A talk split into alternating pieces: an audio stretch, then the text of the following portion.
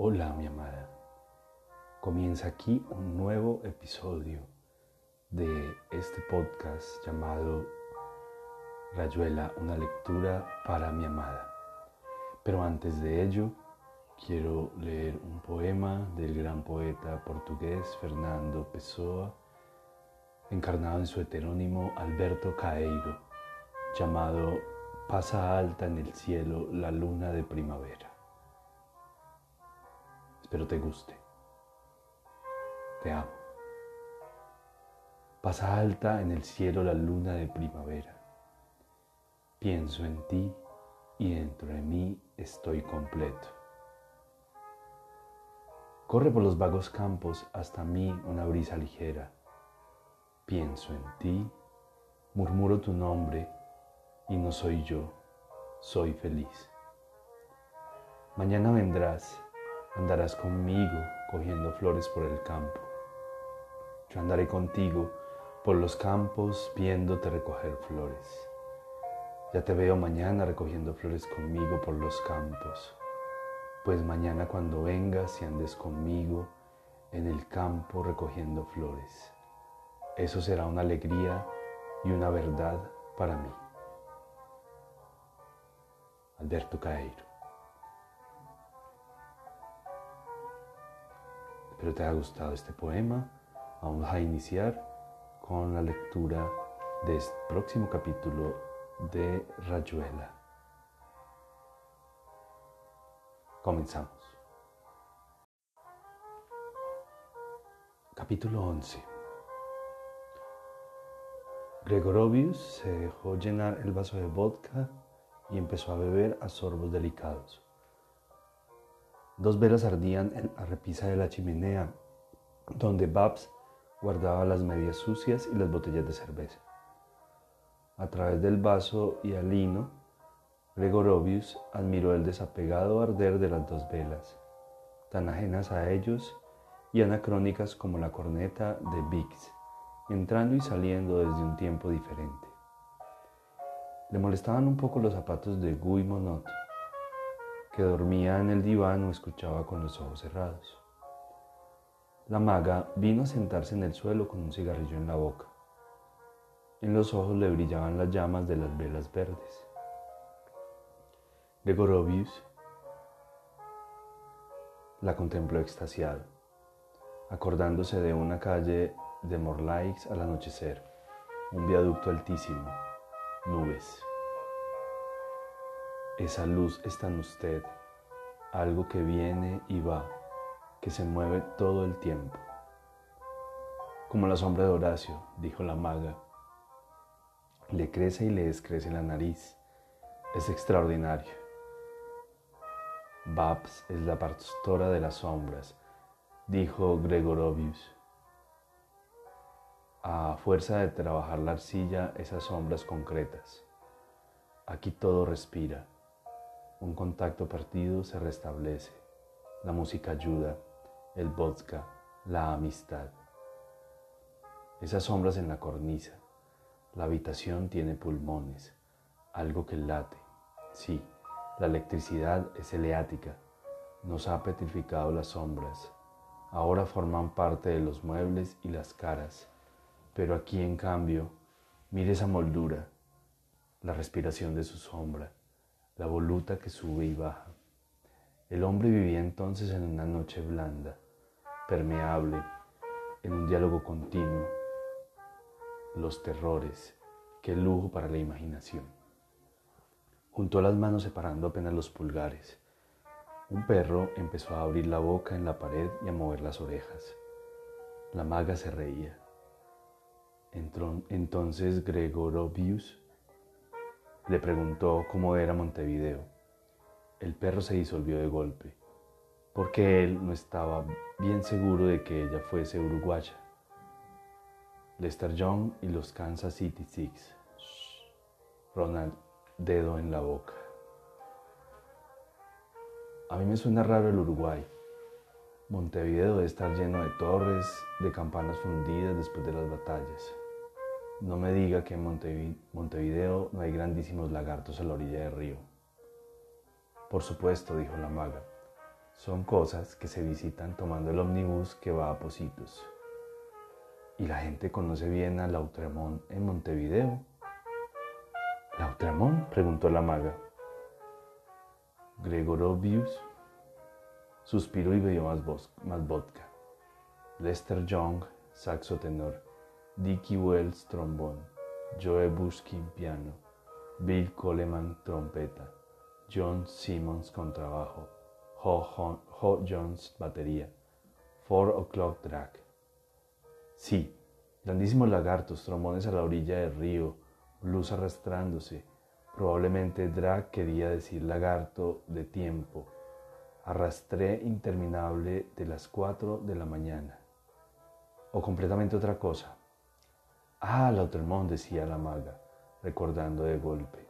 Sí, yo creo que lo conocen muchísimo. Era uruguayo, aunque no lo parezca. No parece, dijo, dijo la maga rehabilitándose.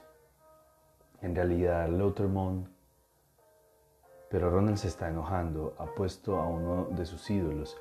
Habría que callarse, una lástima.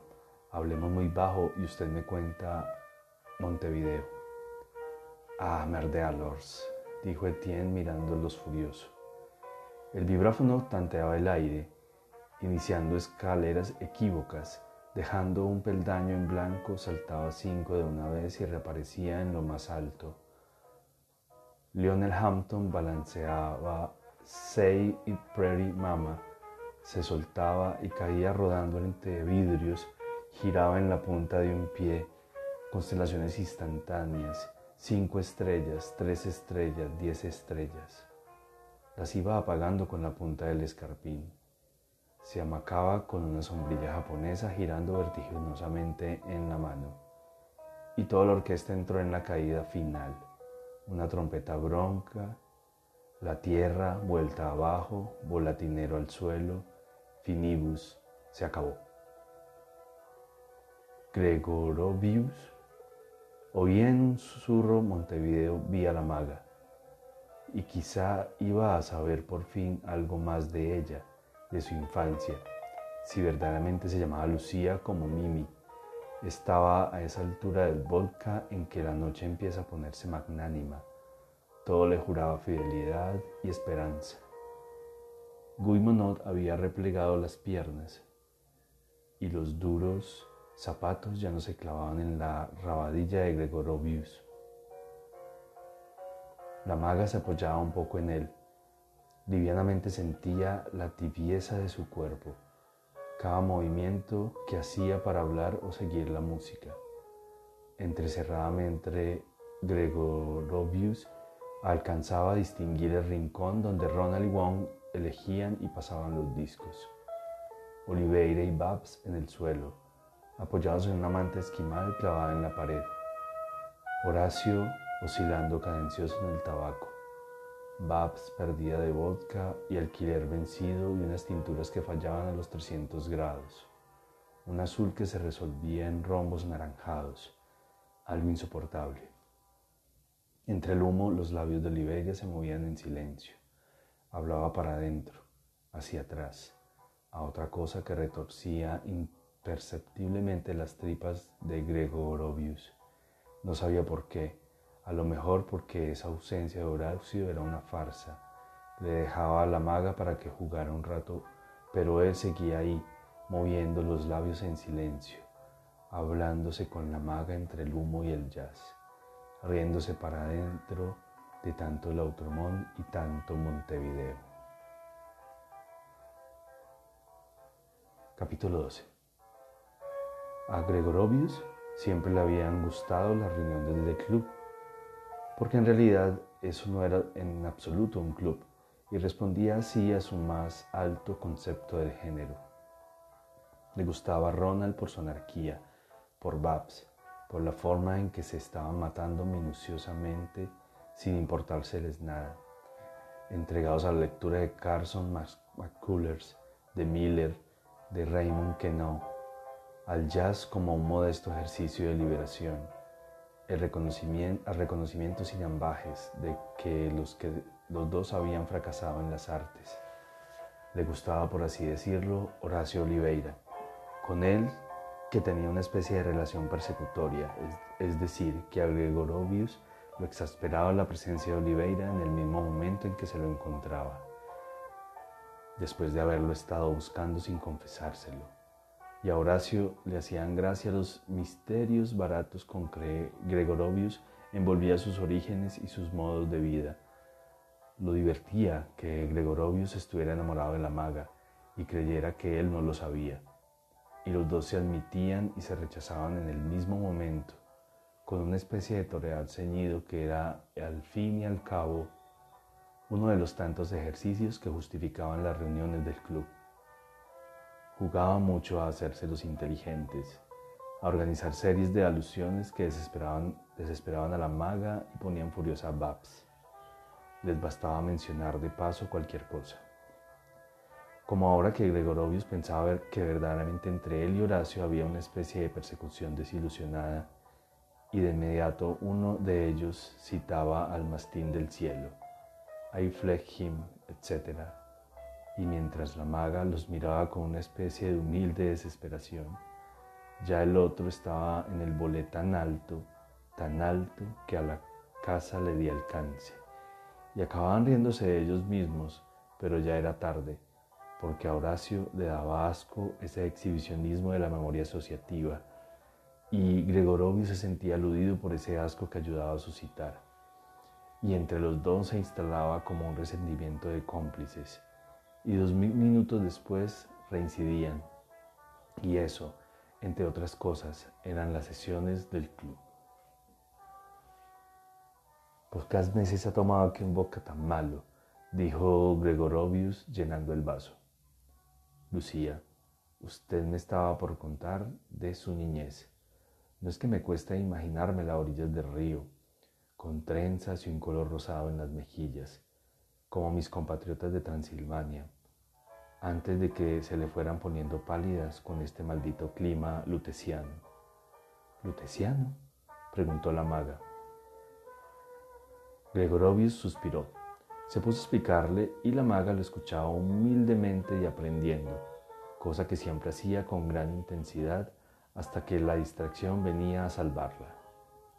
Ahora Ronald había puesto un viejo disco de Hawkins y la maga parecía resentida por esas explicaciones que le estropeaban la música y no eran lo que ella esperaba siempre de una explicación, una cosquilla en la piel una necesidad de respirar hondo como debía respirar Hawkins antes de atacar otra vez la melodía y como a veces respiraba ella cuando Horacio se dignaba explicarle de veras un verso oscuro, agregándole esa otra oscuridad fabulosa donde ahora, si él hubiese estado explicando lo de los lutecianos en vez de Gregorovius, todo se hubiera fundido en una misma felicidad, la música de Hawkins los lutecianos, la luz de las velas verdes, la cosquilla, la profunda respiración que era su única certidumbre irrefutable, algo solo comparable a Rocamadour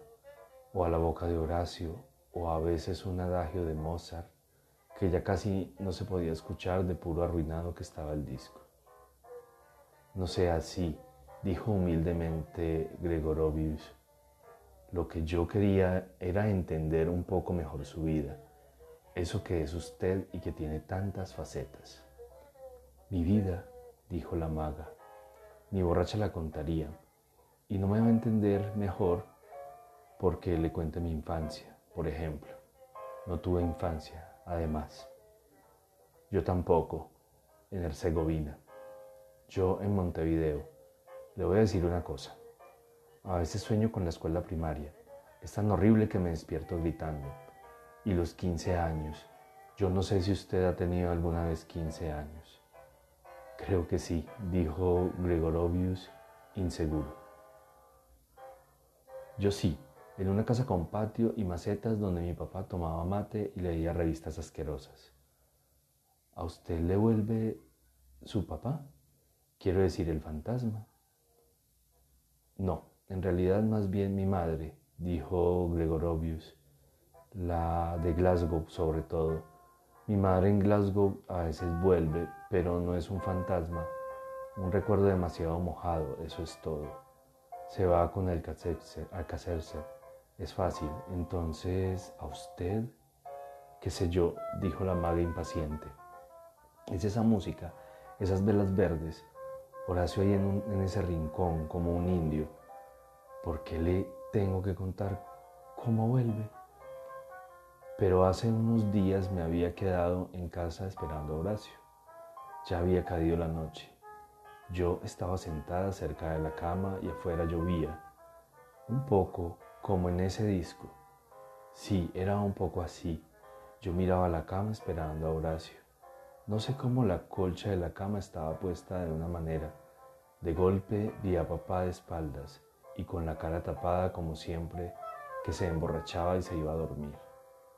Se veían las piernas, la forma de una mano sobre el pecho. Sentí que se me paraba el pelo.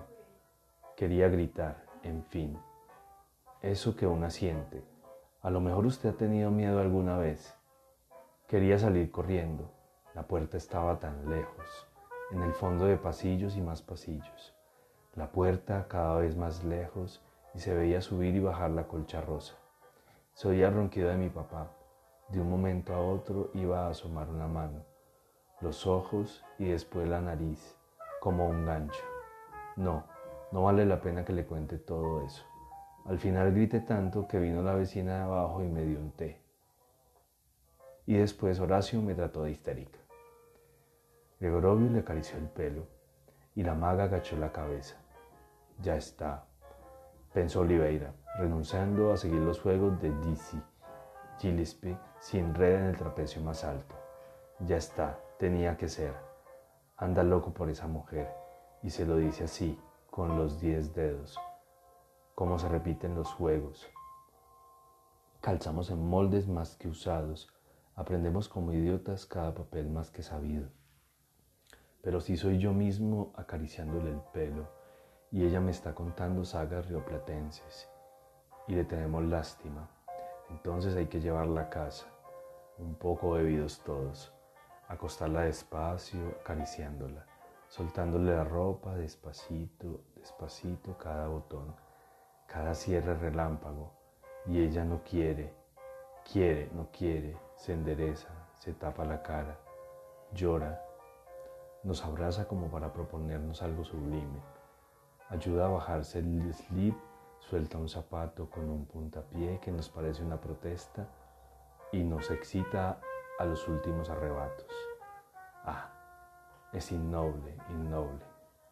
Te voy a tener que romper la cara, Osip Gregorovius, pobre amigo mío, sin ganas, sin lástima, como eso que está soplando Dizzy, sin lástima, sin ganas, tan absolutamente sin ganas como eso que está soplando Dizzy. Un perfecto asco, dijo Oliveira. Sácame esa porquería del plato. Ya, yo no vengo más al club si aquí hay que escuchar a ese mono sabio. Al señor no le gusta el bob, dijo Ronald sarcástico. Espera un momento, enseguida te, te pondremos algo de Paul Whiteman. Solución de compromiso, dijo Etienne.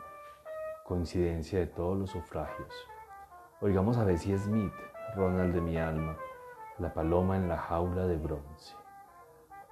Ronald y Bob se largaron a reír, no se veía bien por qué y Ronald buscó en la pila de viejos discos. La púa crepitaba horriblemente. Algo empezó a moverse en lo hondo como capas y capas de algodones entre la voz y los oídos.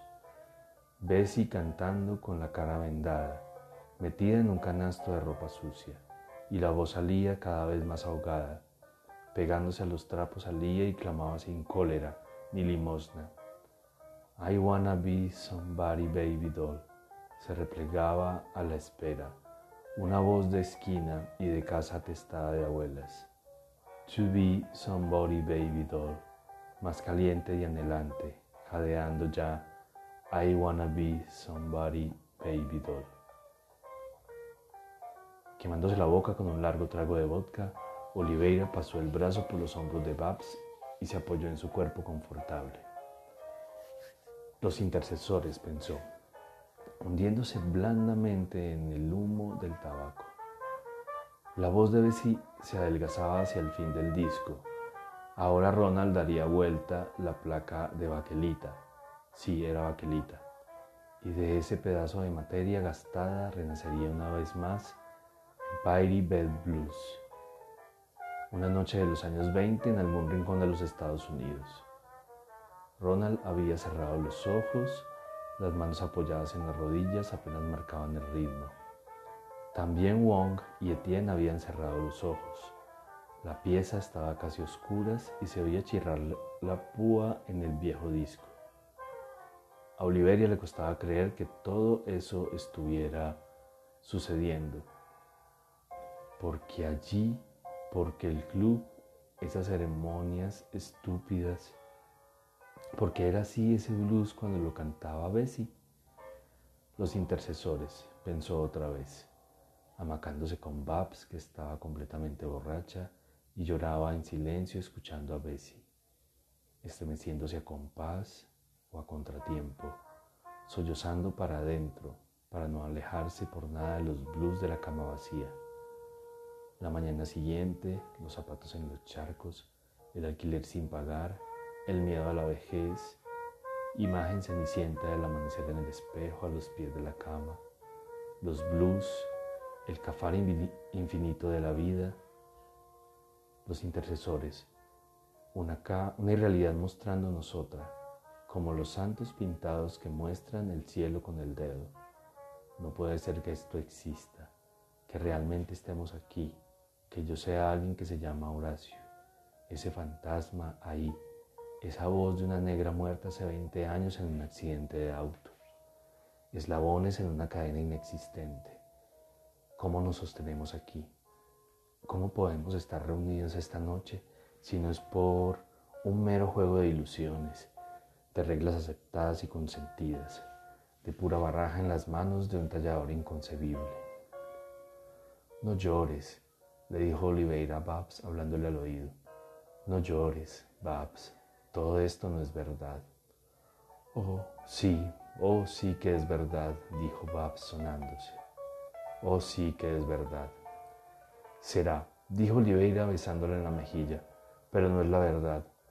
Como esas sombras, dijo Babs, tragándose los mocos y moviendo la mano de un lado a otro. Y el uno está tan triste, Horacio, porque todo es tan hermoso. Pero todo eso, el canto de Bessie, el arrullo de Coleman Hawkins, no eran ilusiones y no eran algo todavía peor, la ilusión de otras ilusiones, una cadena vertiginosa hacia atrás, hacia un mono mirándose en el agua el primer día del mundo. Pero Babs lloraba, Babs había dicho, oh sí, oh sí que es verdad. Y Oliveira, un poco borracho del también, sentía ahora que la verdad estaba en eso, y que Bessie y Hawkins fueran ilusiones porque solamente las ilusiones eran capaces de mover a sus fieles, las ilusiones y no las verdades. Y había más que eso, había la intercesión, el acceso por las ilusiones a un plano, a una zona inimaginable que hubiera sido inútil pensar porque todo pensamiento lo destruía apenas procuraba acercarlo.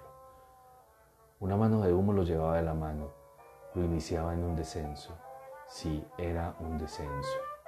Le mostraba un centro. Sí, era un centro. Le ponía en el estómago, donde el vodka hervía dulcemente cristales y burbujas. Algo que otra ilusión infinitamente hermosa y desesperada había llamado en algún momento inmortalidad.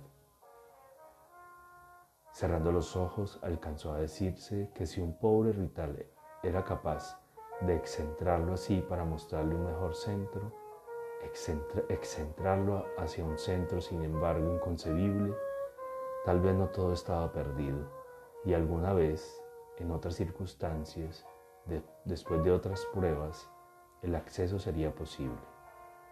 ¿Pero acceso a qué? ¿Para qué? Estaba demasiado borracho para sentar por lo menos una hipótesis de trabajo, hacerse una idea de la posible ruta. No estaba lo bastante borracho para dejar de pensar consecutivamente. y le bastaba ese pobre pensamiento para sentir que lo alejaba cada vez más de algo demasiado lejano, demasiado precioso para mostrarse a través de esas nieblas torpemente propicias. La niebla vodka, la niebla maga, la niebla Bessie Smith. Empezó a ver anillos verdes que giraban vertiginosamente, abrió los ojos. Por lo común, después de los discos le venían ganas de vomitar.